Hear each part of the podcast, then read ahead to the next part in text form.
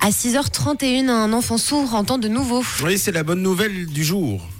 Je disais, c'est la bonne nouvelle du jour pour euh, l'enfant et pour la recherche médicale en général. Aux États-Unis, Essam Dam est né sourd profond en raison d'une anomalie très rare sur euh, un seul gène. Alors pour faire simple, ce gène défectueux empêchait la production d'autoferline, c'est la protéine nécessaire au bon fonctionnement de l'ouïe. Pour régler tout ça, les médecins ont soulevé le tympan et ont injecté dans le liquide interne de quoi alimenter la protéine, une sorte de petite, euh, une petite crème, une confiture.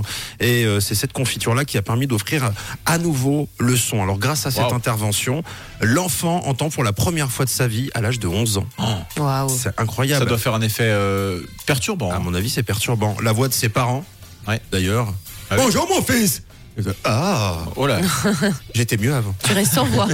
non, par contre, c'est vrai, on en plaisante, mais le bruit des voitures, euh, euh, imagine, pour, pour dire à quel point ça doit être fou, son détail à l'enfant, c'est les ciseaux qui coupent ses cheveux. Ah, incroyable. ah oui. C'est ces petits bruits, euh, finalement, euh, qu'on entend nous même pas quand on, quand on entend. Voilà, et ben c'est ça qui est beau. Une belle réussite médicale qui fait office d'espoir, surtout pour les patients du monde entier souffrant d'une perte d'audition.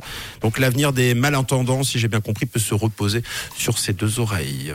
Il est 6h33, c'est Shakira et Wyclef Jean dans quelques instants. Le persifleur et l'horoscope.